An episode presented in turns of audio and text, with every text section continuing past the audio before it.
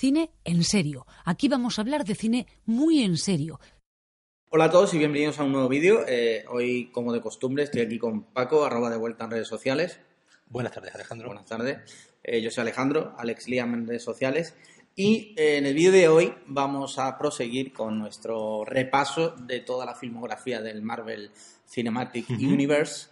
Y hoy no toca otra que Thor, dos puntos, Ragnarok. Ragnarok. Hicieron muy bien en... De hecho, las únicas que tienen números son las de Iron Man, 1, 2, 3. Y el resto de secuelas han ido siempre metiéndole un subtítulo. Sí. Aunque yo abogaría porque volviéramos a esa época en la que Thor 3. Es que Thor 3 eh, queda muy. Thor, 2. Pero lo mejor es cuando te refieres a la primera y dices, eh, no sé qué, 1. Matrix 1. 1. Claro, sí. Matrix sí, 1. Sí, sí. Y es como, no, no, te acuerdas, pero ¿cómo era la segunda? ¿Cómo era la segunda de Matrix? Eh, Reloaded. ¿Visto? ¿Cómo te has visto? Pero has tenido que pensar. Sí, sí. Y bueno, Thor Ragnarok, película de 2017, dirigida por el señor Taika Waititi. Y, como no, protagonizada por Chris Hemsworth y Tom Hiddleston, el papel de Thor y Loki, respectivamente.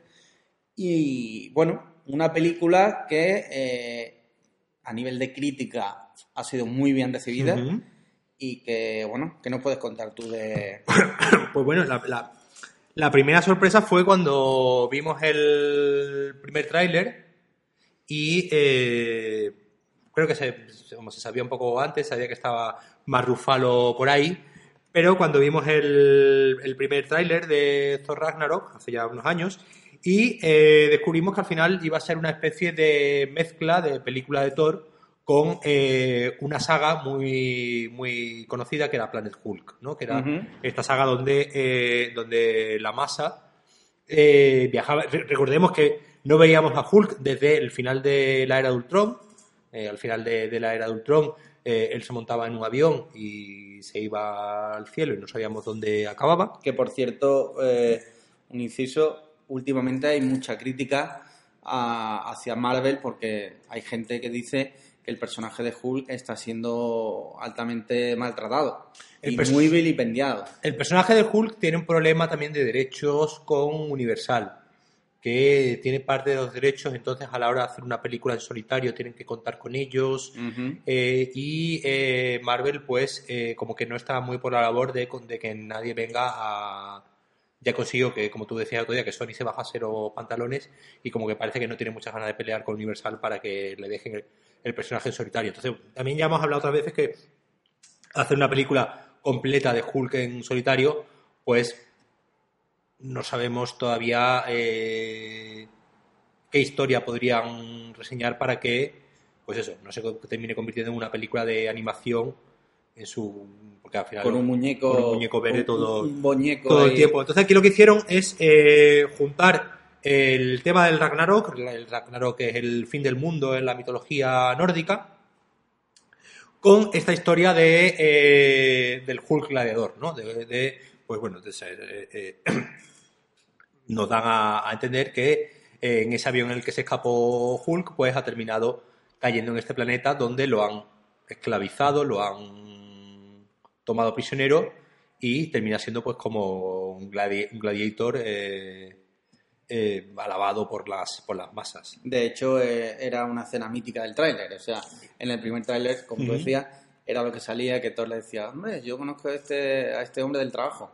Y era como lo repitieron hasta la saciedad. Y, ya perdía ese golpe de efecto, pero bueno.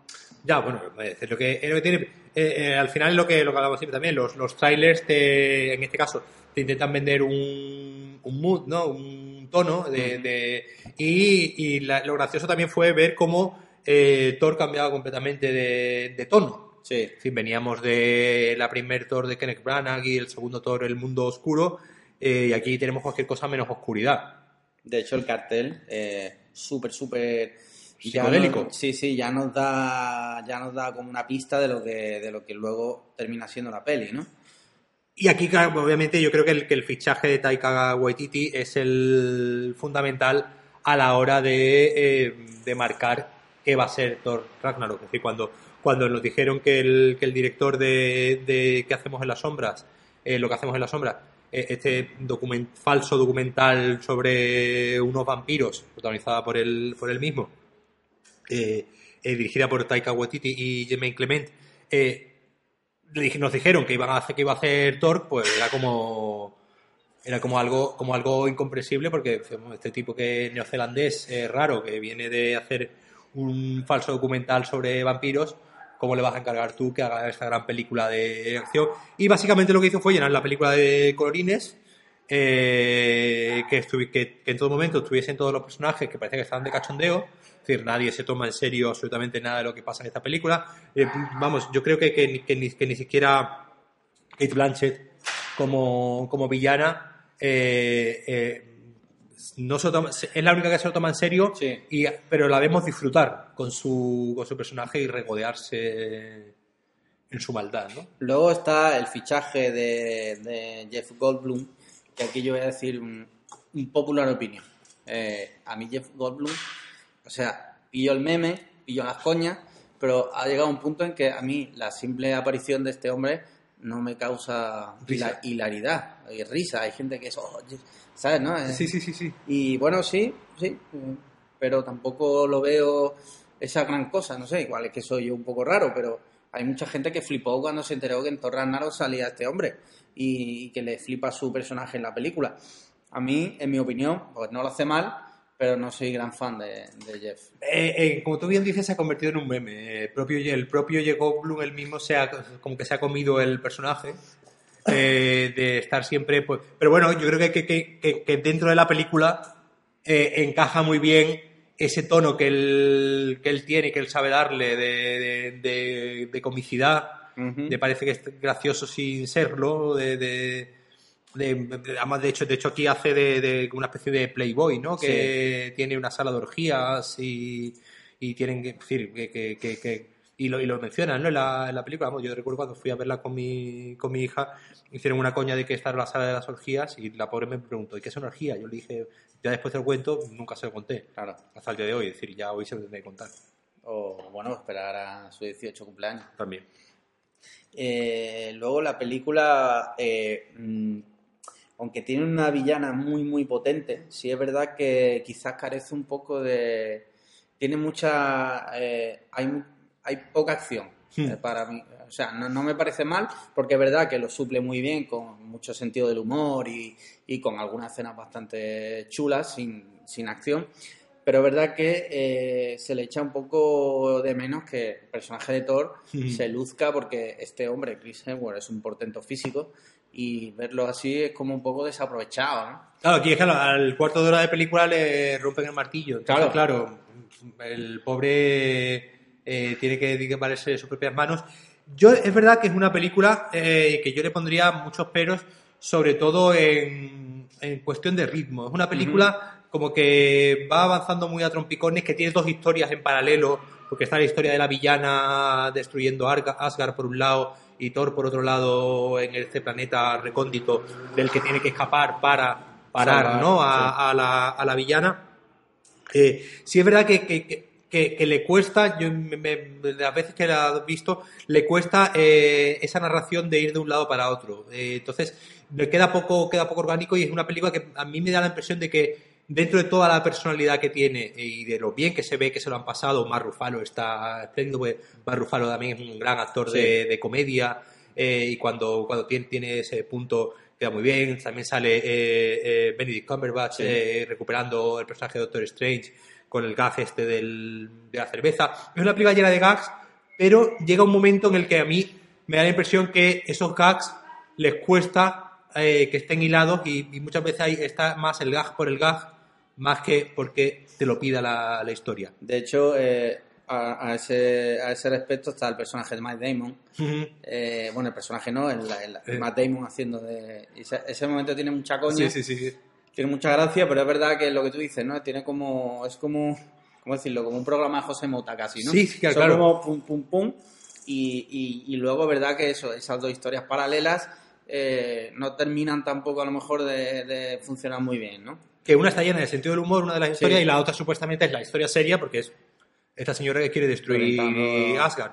Entonces, yo creo que le cuesta un poco el, balancear esos dos, esas dos eh, partes de contar una historia con coherencia y aparte eh, todas estas coñas que, como digo, se ve que se lo pasaron pipa haciéndola y nada más que que ver eh, los making of y los bloopers y estas cosas y se ve que estaban gozándolo y Chris Hemsworth de verdad me parece también un tipo que tiene un carisma Sí, cómico sí. muy muy divertido. No sé si tú lo viste en la película esta de, de vacaciones. Sí. eh, Que, sí, sí. Eh, yo creo que es un tío que, bueno, no voy a decir que es un actorazo, porque tampoco creo que es un que es un actor que haya eh, hecho muchos papeles como para lucirse a ese nivel, pero sí es verdad que a nivel de comedia eh, tiene mucha mucha vis cómica y como tú dices, en vacaciones, incluso en Thor Ragnarok, eh, incluso en la de Vengadores muchas veces cuando tiene que soltar alguna coñita, Mm. tiene bastante, bastante gracia.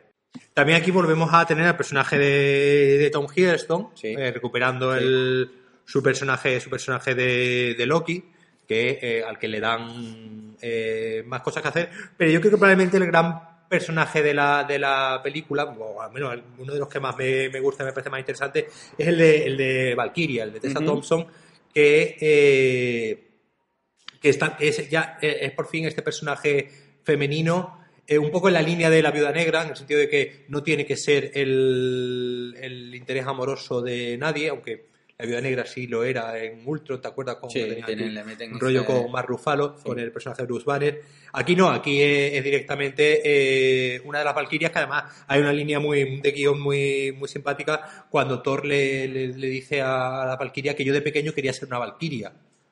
Entonces, eh, eh, te- te- eh, es muy... Claro, era, era algo que, que ya pedía, ¿no? Porque después de 15 películas Mm. que, que los personajes femeninos No tuvieran esa potencia y ya vimos que DC, por ejemplo, con. Wonder Woman, eh, le había pasado por la izquierda totalmente Sí. a, a, a Marvel en ese sentido, ya era hora de que, bueno, ya... Sí, que en realidad teníamos a, a la Wanda Maximoff, a la Viuda Negra... La de la eh, avispa. la- pero todavía Pero no era, todavía todavía no era era, la avispa, avispa. Entonces, nos faltaba un personaje que no tiene por qué ser su- superheroico, pero sí que, que digamos, eh, que Sí, no que un personaje fuerte y que fuera femenino y que no fuera simplemente un complemento.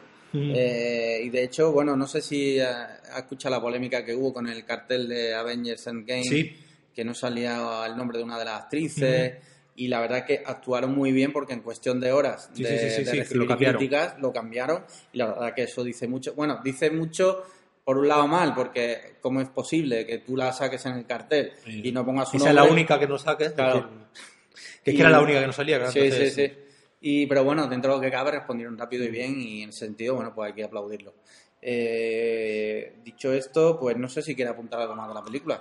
Eh, no, ya simplemente, eh, eh, pues, como decía, eh, probablemente la mejor película de Thor, Sí. en el sentido de que por lo menos es una película con, con personalidad y una película que intenta algo, que hemos hablado que, que es algo también que es muy, muy, muy a valorar, ¿no? Que, que corran, entre comillas, decir, Marvel no corre, no corre riesgos, pero que, que corra esta, estos riesgos de, de darle la película a un señor neozelandés raro, que no sé si tú lo has escuchado hablar alguna vez, pero No. de, de hecho en la, en la película él- Sí, hace la voz de... hace la voz del del, Del muñeco. Korg, del Sí. el de piedra, Sí. uno de piedra grande, él- y él le pone, le, le pone la voz y, y deja el acento neozelandés. Entonces es un alien que habla con acento, con acento eh, habla inglés con acento neozelandés.